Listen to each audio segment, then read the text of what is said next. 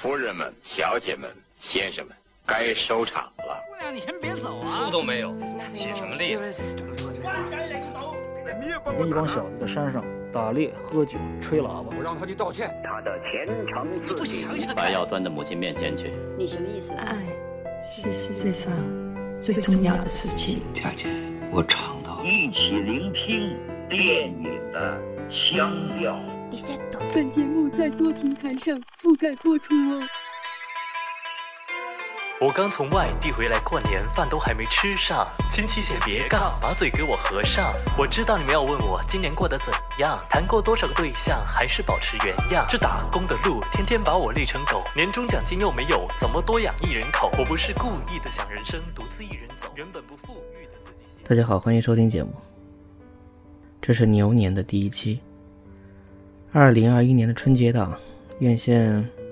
如期待般的有火热的程度，又开始破纪录了，但没有太大谈的兴致。虽然一口气在市面上有类似于七八部电影上映，但是看到头部的一两部电影对整个大盘的控制有一种屠杀的感觉，甚至没有太大心情去赶着看。当然，票也确实不好买。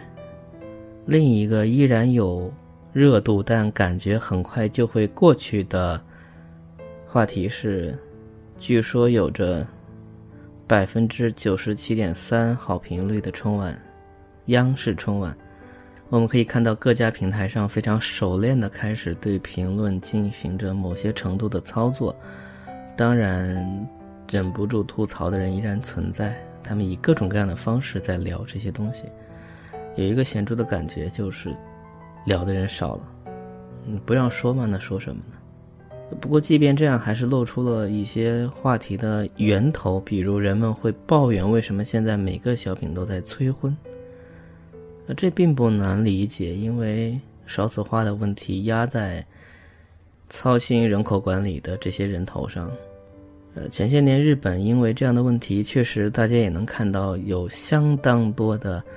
关于这个话题，鼓励大家走出房门，不做宅男，去恋爱、去结婚的日剧，没有什么好稀奇的。但在这个问题上，我们谈技术，怎么去做这个故事，我懒得，或者说，我甚至有点不太乐意掰开那几个小品具体讲。但其实我还是想讲的，可能到下一期吧。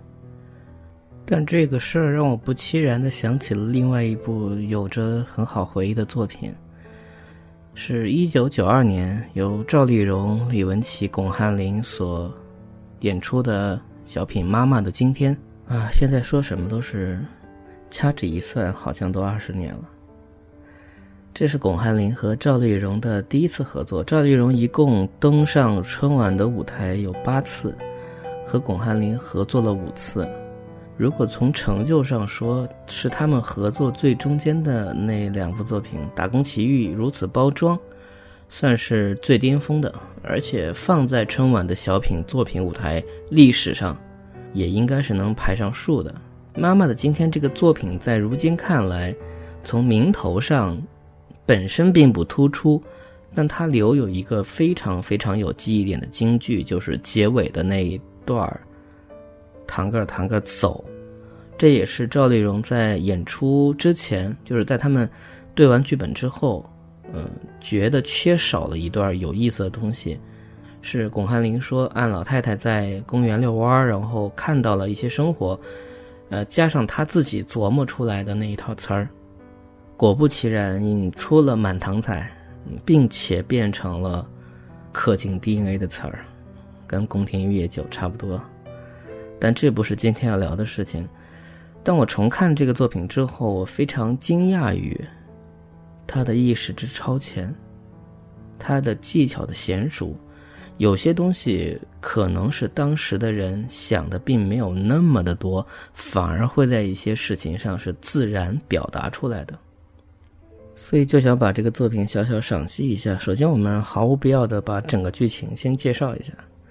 我觉得这是应该最最不需要做的事情，但我想先捋一个主轴才好说。呃，简单来说，就是有一位寡居多年的老太太，有一个成年的儿子，这个儿子发现母亲和邻居家大爷好像在说着某些有关他认定是老太太在搞对象，所以他想从母亲的言语当中套一些话出来。结果发现母亲并没有在搞对象，而是在和人聊他们老年歌舞团关于舞伴的事情。所以在这个对话当中的几次笑料，来自于我们常见的错位逻辑。故事当中，我们要创造矛盾双方，通常会把两种完全截然不同的意识进行碰撞。但这个小品非常优秀的地方在于，他并不是按照一个自己要表达的观点去树立一个完全对立的坏的观点。首先建立在巩汉林所饰演的儿子身上的这个观点就已经比较新潮了，他并没有反对老人去去找一个老伴儿，而是满怀欣喜的去在鼓励，然后在这个所谓看起来已经算比较 OK 的思想之上，而阐释了这个小品真正要说的话，而同样也不是以非常说教的方式说出来的，因为是带着情绪说的。这两点的碰撞的结果，就会导致没有人会需要被上课，但真实的袒露内心的内容又会被人记住。所以它的底色是暖的，是阳光的。他也没有煽情，他根本没有必要煽。在最关键的几个包袱上，也都只是表现成语言技巧上的错位。还有一点就是它比较短。所以它也回避了现在的一种非常低的技巧，就是为了不让误会能快点被解释，强行降低人物智商，把一些话就不说在当面上。嗯，在这个小品当中，他回避的比较好。啊，这是一些碎片的感受放在前面。我们把他的几个重点段落小捋一下吧，比如第一段。八点钟老地方不见不散啊！哎，我全听您的。哎呀。我妈成老头了哈！哎呀，这老太太咋不跟我说一声？太好了，我得问问她。妈！妈呀！你可吓死我了！哎呀，干啥呀，这是。快坐，快坐。哎呀妈呀！你咋回来了？啊，我来了好一会儿了，给您送点东西啊。妈，哎，最近身体挺好的？啥好的？啊，我哎。妈，哎。你打球去了？打球去了啊！那是女子单打呀，还是男女混合？啊，男女混合，感觉不错呗。哎呀，忒带劲儿了。那是啊，我们工作也是一样，这个男女搭配呀，他干活不累，不累，就是不累。哎，要说爱情的力量，那就是伟大。首先，这个定调定得很好啊，巩汉林这个角色。当他以为他妈妈在和人准备约会的时候，他表现出的是一种过分的狂喜。这个效果奠定了后面这个故事的发动机，就是他想表现成这老太太怎么不跟我说？所以他是希望他妈妈承认这件事情。那么他后面有点拐弯，这个状态是可以理解的。呃，当然，其实如果不这么说，他后面也要这么问，不然的话，上来就问这话就没法聊。但是这个情绪和这个怎么说，孩子恶作剧般的状态，是由于他前面先偷听到了这个过程，有了某种绕圈的心理契机。但这个后面很快啊。爱情的力量，那就是伟大。耐情，嗯，谁跟谁耐情了？妈，那您说呢？啊。你琢磨着我去耐情去了，妈，你就别瞒着我了。我呀，愿让你找个老伴儿。你看我从小没了爸，你一手把我拉扯大。我看你老怪孤单的，就想让你找个爸。这还行，我找爸，给给给我找个爸呀！胡说八道。就是当他套出了男女搭配干活不累这个过程，这个地方的笑点不是很强烈。但对于观众情绪来说，这是观众最舒服的一个地方，就是观众明确感觉到的两个人在鸡同鸭讲。而这个地方他没有犹豫，直接就把这个事儿给捅破了。因为你要再多做一层，有点怎么说，有点太刻意了。然后老太太就这件事情开始进行解释，或者是反击这件事情赵丽蓉这个角色的态度非常微妙的要把握好，就是我们都知道为什么要拿这个事儿当笑料说，它内涵的逻辑就是老年人谈感情应该是不好意思的，而所有的否认都会默认为是不好意思的。而赵丽蓉要解释的事情是我并没有这么做，但我也不觉得这件事情有什么不好意思的。在这个效果之下，他们要寻找那种说不清楚的，呃，怎么说尴尬感。这个过程总体是要分层做。所以我们看他是怎么聊这个事儿的。妈，你还有啥抹不开的？看看您老最近这变化，我都有了证据了。这是啥？珍珠霜，还少俩字呢。少女珍珠霜，我恨那俩字儿。咋着？啥都是少女，少女这个少，那我们老太太就不能媳妇媳妇？妈，你媳妇我不反对呀。您打扮的越漂亮，我越高兴，因为只有这样才能吸引更多的老头嘛。你说这孩子，你咋都认准了我去找老头呢？妈，我都听见了。这个地方两个点都非常的有意思，一个是赵丽蓉直接的表现出“我恨”这两个字，当然这个“恨”这个字是她的口头的一个语言，不用想的太多。但关键在于这个人物的意识清晰表达出女性被锁定年纪应该做什么事情这个问题是无道理的。包括到后面，等李文琪来了之后，他也会说这个话，说现在有多少适合我们老年人什么什么这些东西，他用了一个三分自抖这个事儿把它带过去了。但总体他的输出在这里非常清晰。遥想到《乘风破浪》这个节目最开始想做的那个口号，和最后在他们排练节目成团想表现出的某些啊所谓年纪感的东西。你确实不得不说，有些东西是人类共同要面对的问题，而如何把这个问题说出来，是极其需要自我意识的。至少在这个角色当中，他明确表达出来的内容是有着非常强烈的女性意识的，而这是在二十年前。当然，他儿子应该是没有听懂的，不然的话，巩汉林也不会在后面接这么一句。你如果认真听是有些刺耳，但是如果你当做玩笑听也还好的一句话叫做，啊，我支持你，不然你如何能吸引那么多老头呢？呃，这个东西你如果往深了说呢，你依然会感觉女性的美的定义是用来吸引男性，但是我觉得这句话不用深究，因为巩汉林说这句话的时候，他也是在调笑，因为他的逻辑依然是在于说。你吸引更多老头，我也很高兴。你有了更多选择，以及我们那个基础逻辑。你看你怕不怕羞？对他母亲撒娇，所以老太太反应也很正常，就是表面的恼羞成怒，但其实是以一个更高级别的反面情绪、负面情绪，要说你这孩子我要打你了。OK，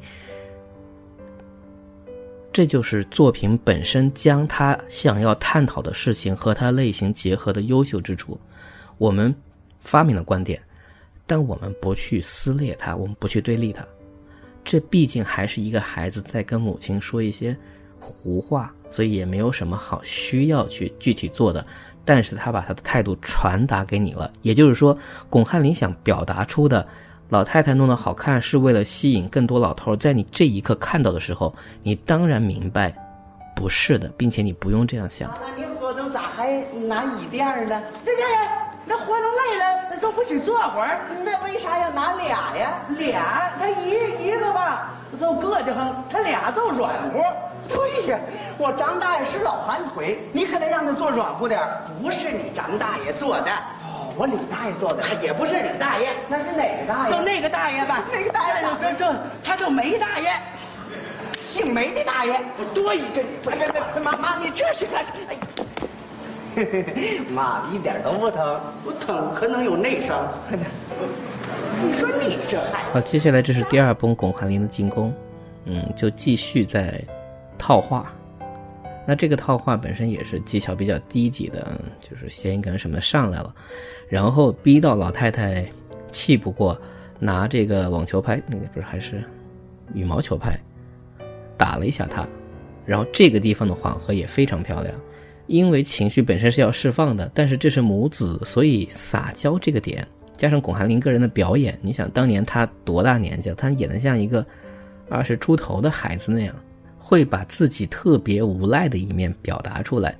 他所有锲而不舍的想要证明的这个过程，都是以自己刚才看见了所谓的事实，想要让母亲屈服。那么，我觉得观众对于他的感受也并不是从逻辑出发的。而是从人设出发的，就是因为大家知道他看错了，这个也有力的保护了，呃，这个角色本身。就是如果你很认真的去讲这件事情，没有前面那个所谓的证据的话，你会觉得这个儿子好像也管得太多了。但现在呢，母亲打了几下，他就立刻说不疼，然后老太太说你有内伤，这个状态反应其实还挺好的，因为毕竟是母子，再生气就是一秒钟的事儿。而在这个打引号的暴力行为之后呢？我们要让人物有一定程度的像松井带那样一个缓和，所以赵丽蓉又回了一句话，就往回走，说：“呃，就是即便找我也得找个好的呀。”说这个话的时候，脸上稍稍的笑了一下，就这一个笑，又把他们刚才几乎聊死的天往回拉了一下，所以这给了巩汉林继续进攻的机会。所以巩汉林要再重复之前其实说过的内容，但总体来说还是动之以情。这孩子，张口找对象，闭口找对象，也别说我没找，我就是找。那么你也好好看看，都都都都都有合适的吗？妈，别跟我扇脸。妈，你看我愿意让你找个老伴儿，不是吗？这又来了，我跟你说吧，你妈外边没有老头，就是咱们家也从来没来过一个老头。谁？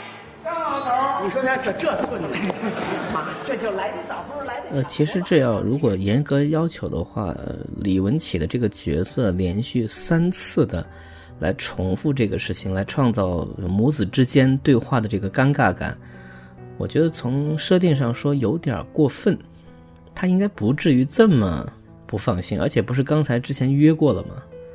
当然，代价是极快的创造了打脸。的喜剧，以及让巩汉林是能够有机会把外在的矛盾引入到家里来。所以好的点是，作为一个捧哏，李文启在这个故事当中，虽然平面的成为了 搅屎棍 这样的一个存在，他不断的在把这个证据扔给巩汉林这边，但是当这个事儿往前走到一个程度的时候，他立刻化身为一个非常好的应声虫，这个效果的。一个喜感，完全把这个人物能够迅速的抵消他之前。因为如果我们说我们站在老太太这边，她是焦虑的话，那么李文启会带来更强烈的焦虑，这个负面情绪会到他身上出现的。所以我们需要让这个人有一些别的承担。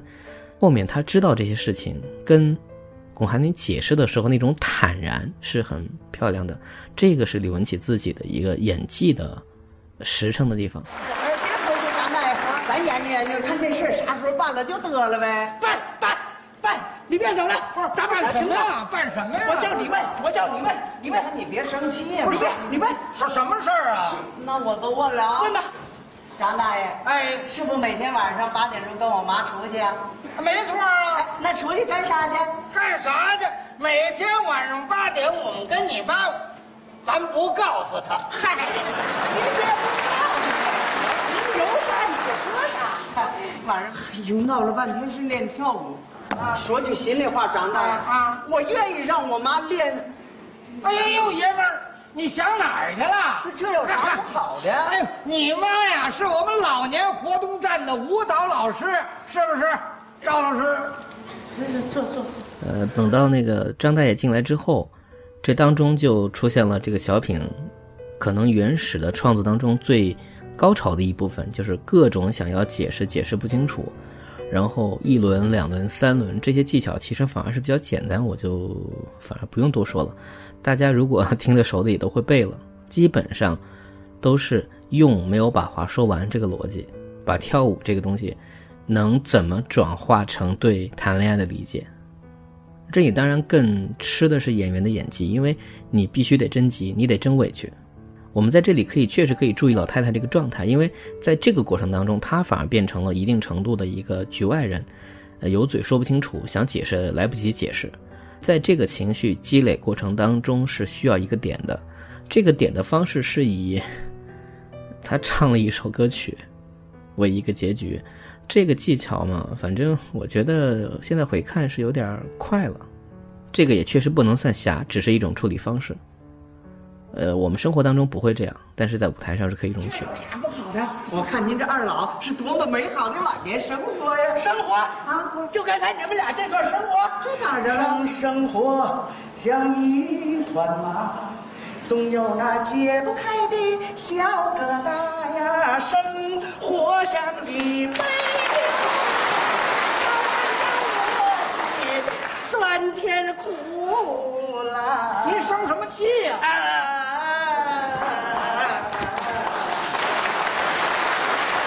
好，最后就到了当一切把事情说完之后，并不是马上结束，而是让赵丽蓉怎么说理直气壮的对他儿子刚才所做的所有的这些行为进行了一次总结，并且强输出了一段自己的内容。这段内容本身并不好笑，当然有捧哏的方式让它缓和一点，但依然是这部小品在。多少年后，非常非常令人尊重的地方。你放屁瞅别人，其实就是你放的。对对，没错，上边，你看这么好的东西，你搁这儿坐着啊？对对对啊！刚才说我呢，哎，你为啥查少女？我不查少女，我查啥？有多少我们老年的化妆品呢？没多少，有多少老年穿的衣裳啊？没多少，有多少老年对这个都有意见呢？没多少，有啥啥？啊不，有不少。张大爷嘴说话都不利索了。起来，没说你，你坐，你坐。长大夫你坐吧。你啥时候真正的关心关心老人？哎呦妈，我咋不关心您了？我又给您弄吃的，又给您弄穿的，还寻思让您找个老伴儿。你以为我们老年人吃点好的，穿点好的，再找个老伴儿，这就幸福了啊？不对，不对，我们还有更高的精神追求。哎，追求。哎呀，这老太太老头还还追求啥呀？追求啥？我就追求这，追求。看看。你说我妈咋还穿个大红衣裳呢？这叫精神焕发啊！老树生新芽，金色的夕阳多么灿烂辉煌。妈，你可慢着点，别沉别动，我们这都是设计好的，这都照顾电视。哎呀，这也不美呀，这干啥？你跟这搅和啥呀？我不是跟您学吗？人家说你不美，你看看，妈，我说您呢不美，你美，你美，整天这跳舞跳六的，你学啥了？你也玩点那神沉，玩神，哎，你也玩点那高层次的，会跳探戈吗？他甚至是非常明确的用大白话表现出了这样一种态度：老年人到了一个生命阶段，在被某种主流观点边缘化的这个时刻，他们似乎变成了一种没有未来的生物，所以只能强调当下，所以吃喝有人陪伴过日子就变成了最大的需求。他说不是这样的。然后以剧中赵丽蓉这个角色所表达出来的方法，就是我要去排舞蹈，我们要去好好的练这些东西，设计更好看的团体舞吧。他并不以什么人际为目的，他要表现的是如他所说的，焕发出某些活力。这种活力是独立的。以他非常自信的方式表达，以李文琪老师在旁边鹦鹉学舌般的捧哏作为缓和这种呃强价值观输出的方式，让你不要觉得他在讲课。呃，甚至在很多时候，我们会觉得有一个人在旁边吐吐槽这件事儿才会更缓和。所以，当巩汉林说你这不美的时候呢，赵丽蓉的第一反应不是反驳儿子，是首先，好像是很常识的去。直接指责了李文启，但是你神奇的发现这没有关系，他并不是在指责像李文启这一类的人，他甚至和后来蔡明毒舌的去攻击潘长江的那一套玩法不一样，因为在这个故事里面，很大程度上我们已经认知了李文启所扮演的这个张大爷是一个脑子反应比较慢，然后也不自信，跳舞跳的也不是很好，他有足够的理由不相信自己不被换掉，所以他才会一而再再而三的过来求情。那么在这个逻辑上，他在目前的这个对话当中处于一个背锅的状态，我觉得没有问题，而他自己也接受，他是用那种委屈难过的方式把这个锅给接好了。这可和今年某节目直接把。嗯，代表肥宅的一个角色，当做所有恶毒意味的倾压方向，可完全不同。所以，最终我们面对了这样一个子女对父母的逼婚风波时，我看到了一个非常自信的、值得尊重的老年人，甚至看到了他非常有耐心的。试图在解释，虽然当中有些小小的尴尬和误会，那是我的喜剧，但你知道，在这样的一个老太太周围一起和她活动的人，会如何被鼓舞？而说到底，她只不过是一个普通的爱跳舞的老太太而已。这才是这个作品有意义，又因为它是喜剧而能被记得住的原因吧。虽然很可能很多年后我们已经忘了。他说过的这句话叫“我恨”这两个字，为什么什么都要加上少女？所以，所有把他拿跳舞这件事情去功利化理解的人，确实应该面壁。他在这个舞蹈的世界里追求的，首先是自己的快乐，然后才可能是一群老头过来捧着他，让他跳舞伴的这个过程。这当然也是快乐的，但这不是他的目的。王小波说过：“我想，人只拥有此生是不够的，他还应该拥有诗意的世界。”这句话在如今被矮大紧所化用为诗和远方之后，开始成为了被被嘲讽的一种不切实际的意象。但我觉得诗就是在身边的，它可以就在一个四六八句里。可以在一个谐音梗里，我们甚至应该惭愧，很多年后我们依然没有做到这件事情。感谢收听节目，我们下期再见。